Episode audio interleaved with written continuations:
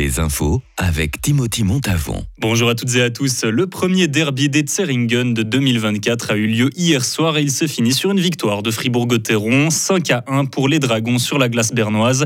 Ce début d'année sourit à l'équipe qui a remporté ses 5 matchs jusqu'ici depuis le 1er janvier. Ils consolident ainsi leur deuxième place dans le classement. Et c'était un doublé fribourgeois hier soir avec une victoire également de Fribourg Olympique. Un match un peu difficile au début pour les fribourgeois qui s'est fini sur un score de 97 à 71 pour les joueurs de Peter Alexic. Ils sont maintenant qualifiés pour les phases de demi-finale de la Coupe suisse de basket. Et pour en finir avec les victoires en sport, Laragout Berami a décroché son 40e succès en Coupe du Monde. La Tessinoise a réussi à devancer Cornelia Hutter de 25 centièmes de seconde aujourd'hui en Autriche. Elle se retrouve maintenant en deuxième place du classement de cette Coupe du Monde, une place qu'il s'agira de défendre car il reste 7 Super G au programme de la saison pour les skieuses féminines.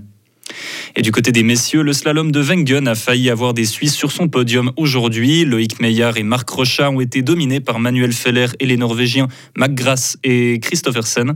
Après avoir été écartés du top 10 suite à la course de ce matin, les deux skieurs ont réussi à remonter dans le classement, mais pas assez pour aller toucher les trois premiers. Loïc Meillard finit quand même avec le troisième meilleur chrono de la deuxième manche. Les amateurs de montgolfière se donnent rendez-vous à Châteaudet le week-end prochain. Ce sera l'ouverture du 44e Festival international de ballons. Une soixantaine d'appareils vont décoller au-dessus des Alpes vaudoises. Des shows aériens, des concerts seront organisés et il sera même possible de monter dans un ballon et de faire un petit décollage. Ça se passera du 20 au 28 janvier. Le Forum économique de Davos doit ouvrir demain soir, mais certaines négociations ont déjà lieu aujourd'hui. Près de 90 pays se sont déjà réunis pour euh, discuter du plan de paix de Volodymyr Zelensky et ainsi mettre fin au conflit russo-ukrainien. À la veille de cet événement très important sur la scène mondiale, près de 350 manifestants ont marché jusqu'à la station Grisonne. Ils ont réclamé l'arrêt du Forum économique et la justice climatique. Voyager, oui, mais à quel prix? Le coût des vols en avion et des hébergements touristiques atteint des sommets en ce début d'année et risque de grimper encore. C'est ce qu'annonce la directrice de la Fédération suisse du voyage. Les gens ont apparemment retrouvé l'envie de partir à l'étranger.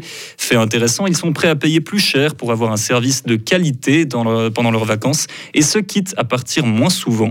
Quelques astuces pour des vacances moins coûteuses, faire les réservations le plus tôt possible, éviter la saison touristique et privilégier les trajets en avion pendant les jours de semaine. Retrouvez toute l'info sur frappe et frappe.ch. La météo avec le garage carrosserie Georges Beauvais à Grelais et la Ford Fiesta qui vous procure un plaisir de conduite absolu. Temps pour ce début de semaine, c'est toujours quelques nuages, mais ils disparaissent progressivement avec des températures comprises entre moins 5 et 2 degrés, moins 8 à la Chaux-de-Fonds, de moins 3 à 3 degrés à Lausanne et Genève, de moins 7 à 3 degrés en Valais. Mardi, c'est pareil, à hein, même température avec une couverture nuageuse légèrement augmentée.